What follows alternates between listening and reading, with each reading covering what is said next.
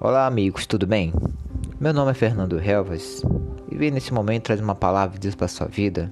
No livro de Ageu, capítulo 1, versículo 5, o profeta dá uma advertência ao povo e diz assim: Agora, assim diz o Senhor dos Exércitos: Vejam aonde seus caminhos o levaram. Reflita um pouco onde seus passos te trouxeram. O que tuas palavras te trouxeram?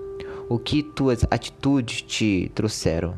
Se em tudo isso te trouxeram coisas ruins, então não tenha orgulho em mudar, tenha humildade em mudar. Ainda dá tempo, nada está acabado. O profeta advertiu o povo, porque o povo andava em suas próprias escolhas, em suas próprias decisões e muitas das vezes eram decisões muito erradas. O profeta estava advertindo o povo aonde os seus caminhos o têm levado. Deus está falando aonde suas decisões têm levado você, aonde os seus caminhos têm levado você. Se em, nessas decisões você tem tido prejuízos, tem tido chateações, pare um pouco Reflita um pouco. Deus está falando na sua vida.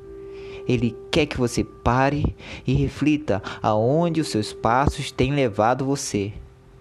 Se em algumas decisões, ou em quase todas, você tem tido prejuízos, chateações, então pare, mude de direção, porque Deus, ele preparou o lindo caminho para que todos nós possamos andar sem ter grandes prejuízos.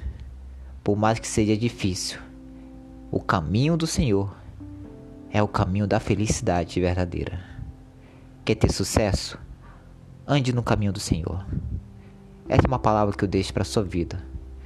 Em nome do Senhor Jesus Cristo. Fique na paz e até a próxima.